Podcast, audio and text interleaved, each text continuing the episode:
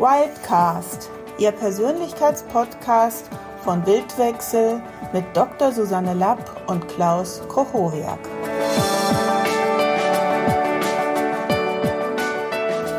Herzlich willkommen zu unserem Wildcast Das Aufstellungsphänomen.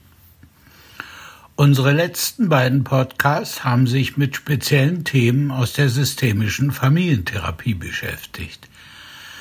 Diesmal wollen wir uns mit einer Frage beschäftigen, die jeder, der mit Aufstellung zum ersten Mal in Kontakt kommt, automatisch hat. Wie geht das? Unter dem Aufstellungsphänomen verstehe ich hier die Tatsache, dass Menschen in einer Aufstellung in der Lage sind, relevante Informationen über ein soziales System, Familien, Organisationen und so oder nonpersonale Faktoren wie Gebäude, Krankheit und so ans Licht zu bringen, die sie nicht aus den Äußerungen des Klienten abgeleitet haben können.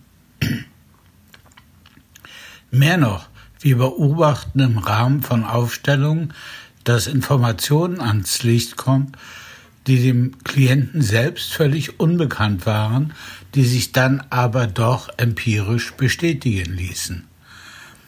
Der zweite wichtige Aspekt des Aufstellungsphänomens sind die sogenannten Fernwirkungen, bei denen Personen vom Geschehen einer Aufstellung beeinflusst werden, obwohl sie nicht dabei waren und auch nicht wussten, dass es überhaupt eine Aufstellung gab. Auf den ersten Blick wirkt das alles recht magisch und geheimnisvoll. Mehr noch, es scheint so zu sein, dass dieses Phänomen im Rahmen gängiger Ontologien, das heißt Wirklichkeitskonzeptionen und Erkenntnistheorien nicht erklärbar ist.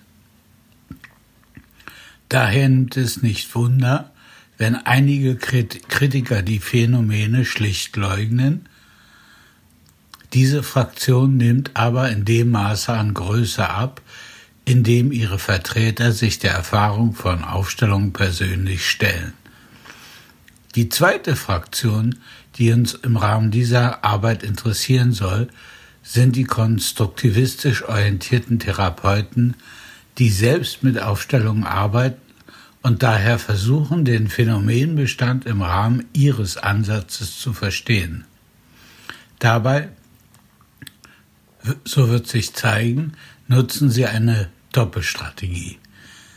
Sie bagatellisieren oder verleugnen die verstörendsten Phänomene und versuchen für den Rest eine konstruktivistische Erklärung zu finden.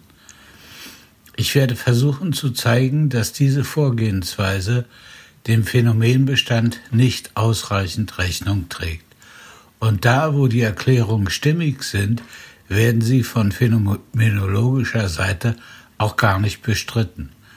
Kurz und gut, die konstruktivistische Position angesichts des Aufstellungsphänomens erinnert an die Position von Albert Einstein, unter anderem angesichts der verrückten Ergebnisse der Quantenphysik. Die Kritiker der Quantentheorie versuchten eine lokal realistische Position dadurch zu retten, dass sie nicht beobachtbare Variablen ersannen. Motiviert war die, war die Strategie von ihrem Unwillen, sich von einer klassischen Wirks Wirklichkeitskonzeption, Ontologie, zu verabschieden. Seit den Ungleichungen von Bell wissen wir, dass diese Position unhaltbar ist. Was versteht man unter einer lokalrealistischen Position in der Ontologie? Eine lokalrealistische Position bedeutet, dass es Wirkung nur geben kann, wenn die Ursache direkt lokal die Wirkung hervorruft. Das Paradebeispiel wäre eine Billardkugel, die eine andere berührt und sie daher mit einer bestimmten Geschwindigkeit und einer bestimmten Richtung beeinflusst. Und selbst wenn die ursprüngliche Ursache sehr weit von der Wirkung weg ist, wie das zum Beispiel beim Telefonieren der Fall ist, dann muss es eine ununterbrochene Serie von lokalen Ursache-Wirkungsbeziehungen geben, frei nach dem alten Motto Nihil sine causa oder nichts ist ohne Ursache. Diese Position ist aber spätestens seit den Ergebnissen der Quantenmechanik zumindest prinzipiell, das heißt ontologisch, nicht mehr haltbar. Wir wissen, dass es Prozesse gibt, zum Beispiel den radioaktiven Zerfall oder die sogenannten Quantenverschränkungen, bei denen das Kausalprinzip nicht mehr gilt. Um hier kein Missverständnis aufkommen zu lassen, ich bin nicht der Meinung, dass das Aufstellungsphänomen im Rahmen einer quantentheoretischen Theorie erklärt werden kann oder auch nur sollte. Ich möchte hier nur auf eine ähnliche Debattenlage hinweisen. Die Vertreter der klassischen Position fühlten sich als die Vertreter des gesunden Menschenverstandes. Einstein hat gesagt, Gott würfelt nicht, der schon vorab weiß, was prinzipiell real sein kann und was eben nicht. Diese Auffassung teile ich nicht. Und die Geschichte der Wissenschaft liefert eine schier endlose Kette von Beispielen dafür, dass die Wirklichkeit unser jeweilig historisch bedingtes Modell von ihr immer wieder aufs Neue revidiert. Daraus ergibt sich eine Verpflichtung, bei den beobachtbaren Phänomenen zu bleiben, auch wenn sie im momentanen Standardmodell nicht erklärbar sind.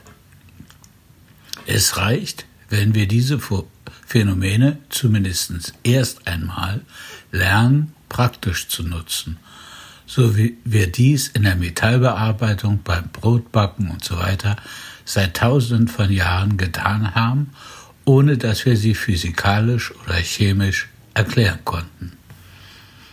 Der Grund, warum ich in diesem Wildcast mit der Debatte zwischen der konstruktivistischen, warum ich mich in diesem Wahlcast mit der Debatte zwischen der konstruktivistischen und der phänomenologischen Position beschäftige, liegt in der Tatsache begründet, dass wir bei Wildwechsel im Rahmen der NLP-Ausbildung selbst eine konstruktivistische Position vertreten. Der Satz Jeder lebt in seinem Modell oder das Statement The map is not the territory sind konstruktivistische Vorannahmen im NLP, die, die durch die neuesten Ergebnisse der Gehirnforschung als bewiesen gelten können. Der Konstruktivismus ist aber eine erkenntnistheoretische Position und keine ontologische.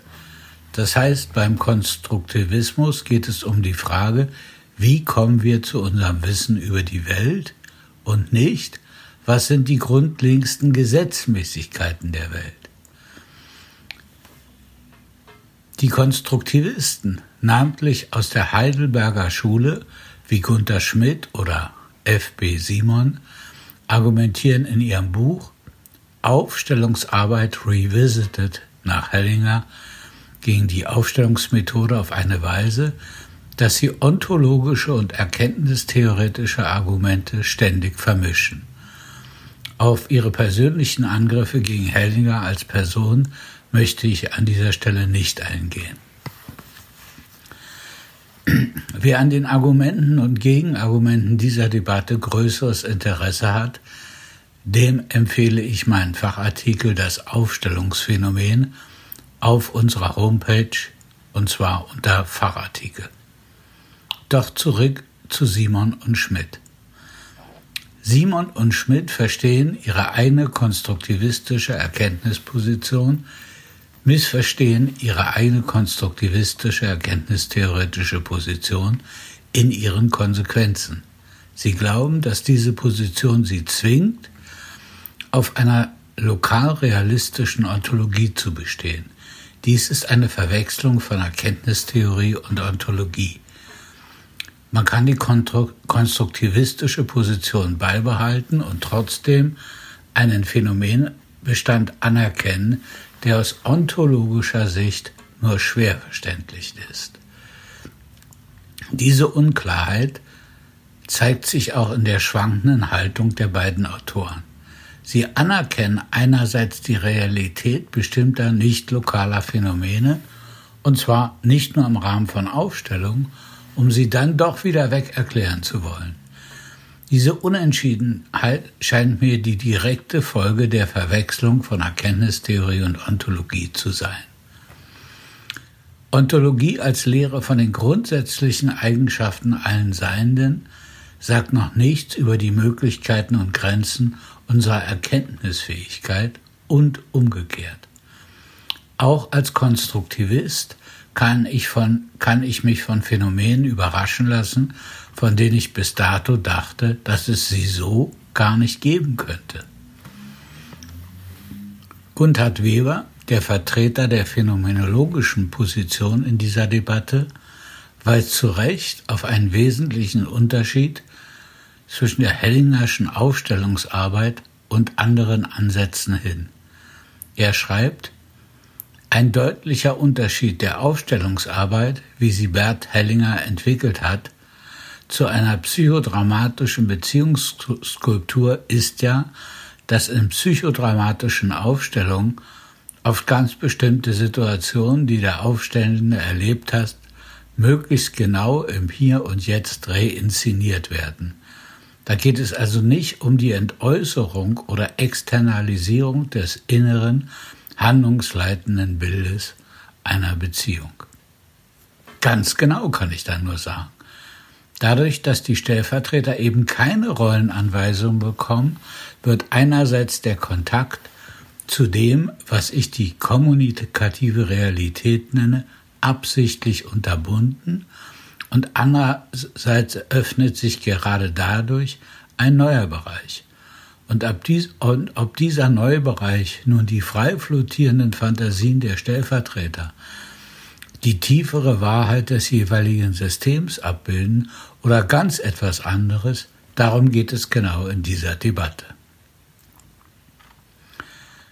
Ein Lieblingsargument von Simon lautet, ich glaube nicht, dass ein Einzelner einen privilegierten Zugang zur Wahrheit hat. Meine individuelle Wahrheit basiert auf meiner individuellen Sichtweise.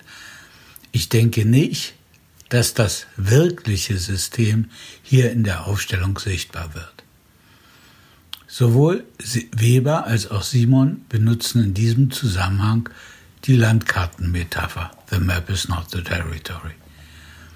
Natürlich hat niemand einen privilegierten Zugang zur Wahrheit. Aber darum geht es hier auch gar nicht.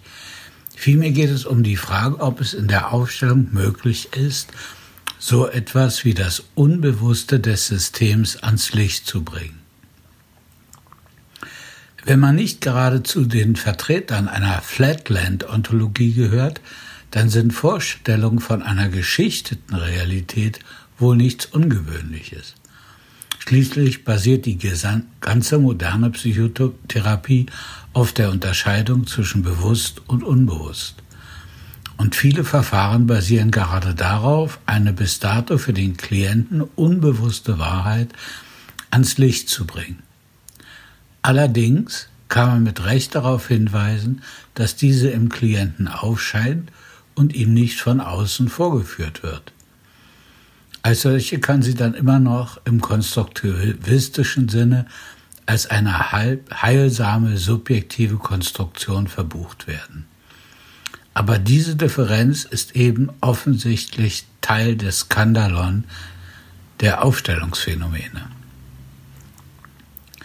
Eine weitere Plattitüde aus der konstruktivistischen Ecke lautet, aus therapeutischer Sicht ist es völlig egal, ob die Informationen wahr sind oder nicht.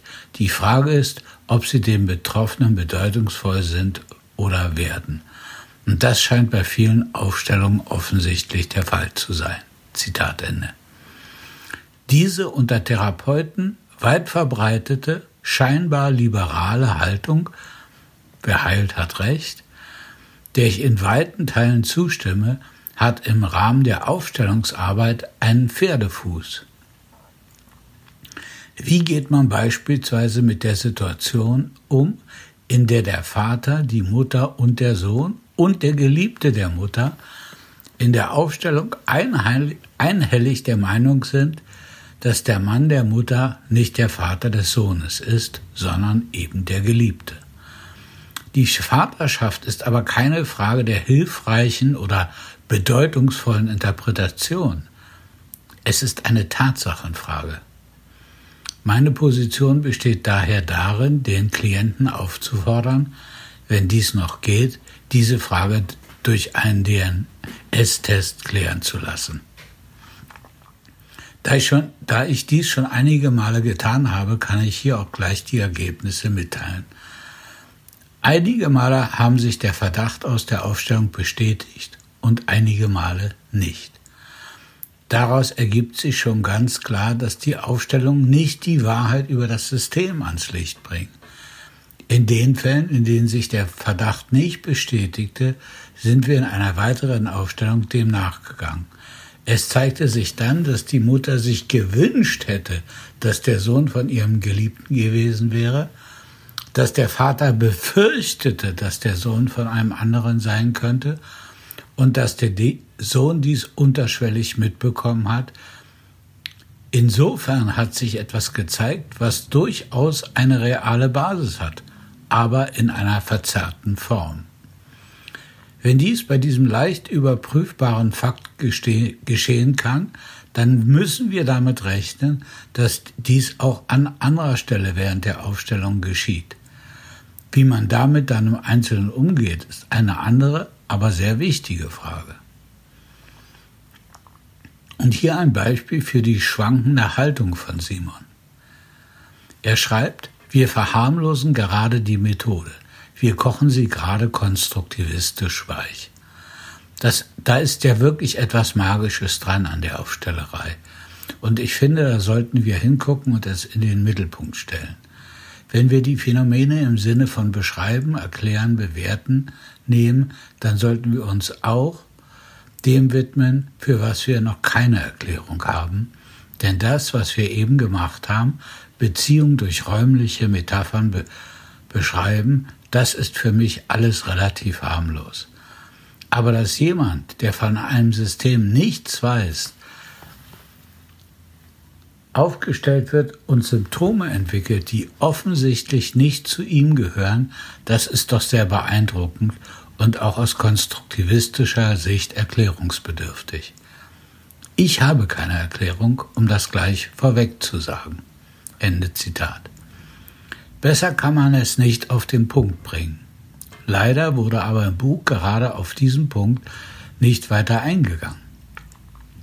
Was Simon hier sagt, ist schlicht und ergreifend meine Position. Es gibt beim Aufstellen Phänomene, die im Rahmen eines konstruktivistischen, konstruktivistischen Modells nicht erklärbar sind. Aber trotz seiner Mahnung, die Methode nicht zu verharmlosen und weich zu kochen, genau dies im weiteren Verlauf des Buches geschieht, scheint meine These von der Verdrängung des Verstörenden dieser Phänomene zu bestätigen. Und gleich wieder zurück zur eigenen Position.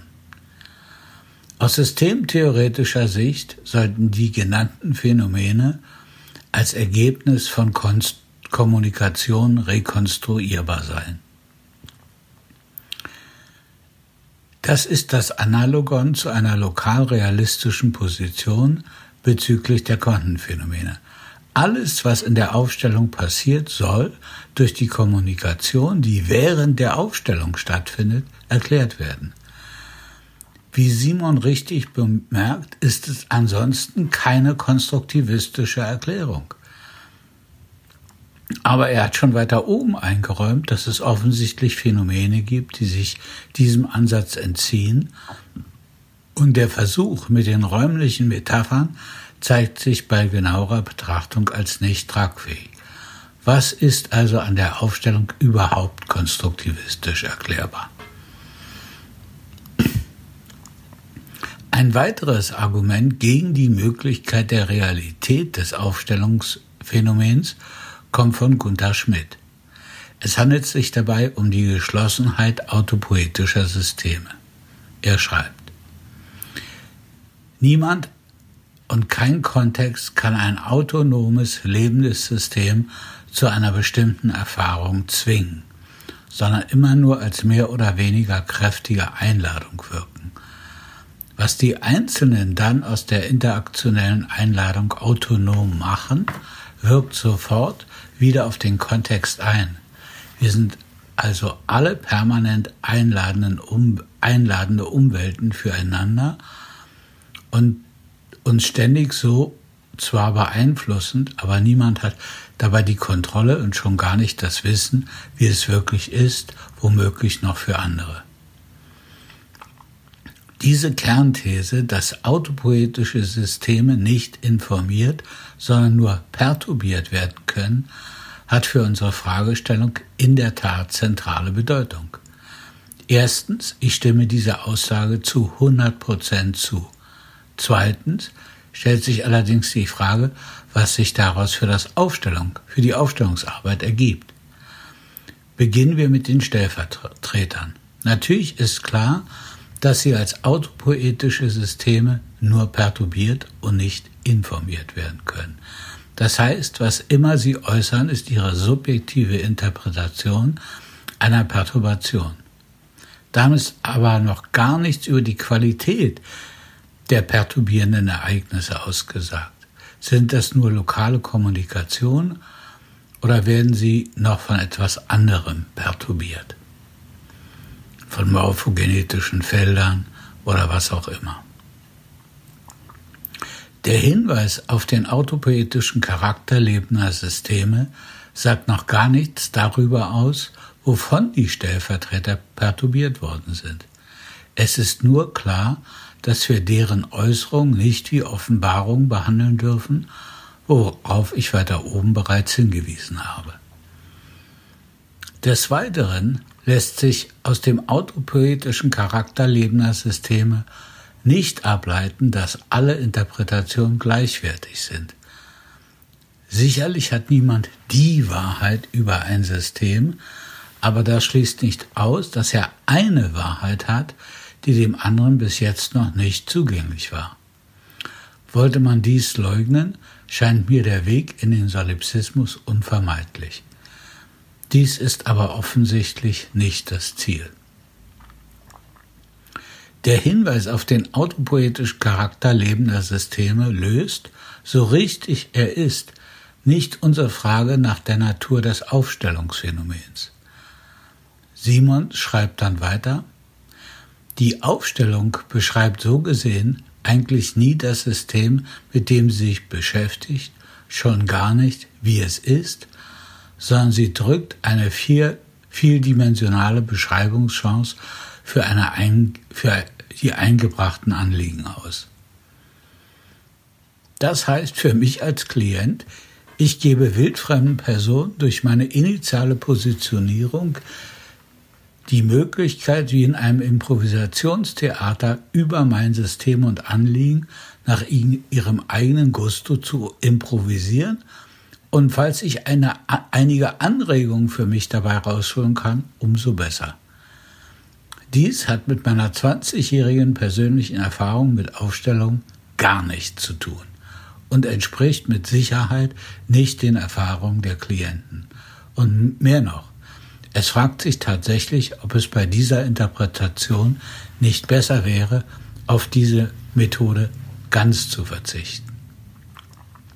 Wie schon gesagt, stimme ich der konstruktivistischen Position zu, dass ich die Perturbation interpretieren muss und die eine Bedeutung nur auf dem Hintergrund meiner Erfahrung geben kann. Aber es scheint so zu sein, dass es Perturbationen gibt, die im Rahmen eines lokal realistischen Weltbildes nicht erklärbar sind. Und das ist gerade die konstruktivistische Position, die uns vor einer überheblich anmaßenden Haltung bewahren kann. Jeder Glaube an einen privilegierten Zugang zur Wahrheit führt in dogmatische Besserwisserei. Dies muss, muss uns aber nicht daran hindern, Zugänge zur Wirklichkeit zu leugnen, die bis dato nicht verstanden sind. So habe ich allerdings auch die Einlassung von Simon und Schmidt verstanden. Diesbezüglich gibt es also keinen Dissens. Abschließend möchte ich feststellen, dass es keinen Widerspruch darstellt, eine konstruktivistische Erkenntnistheorie und eine non-lokale Ontologie zu vertreten, in der es Raum für die wunderlichen, verwunderlichen Aufstellungsphänomene gibt.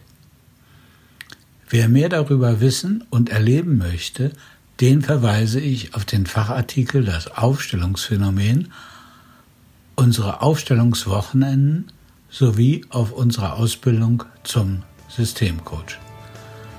Bis dahin verbleibe ich wie immer euer Klaus Koch-Hohwerk.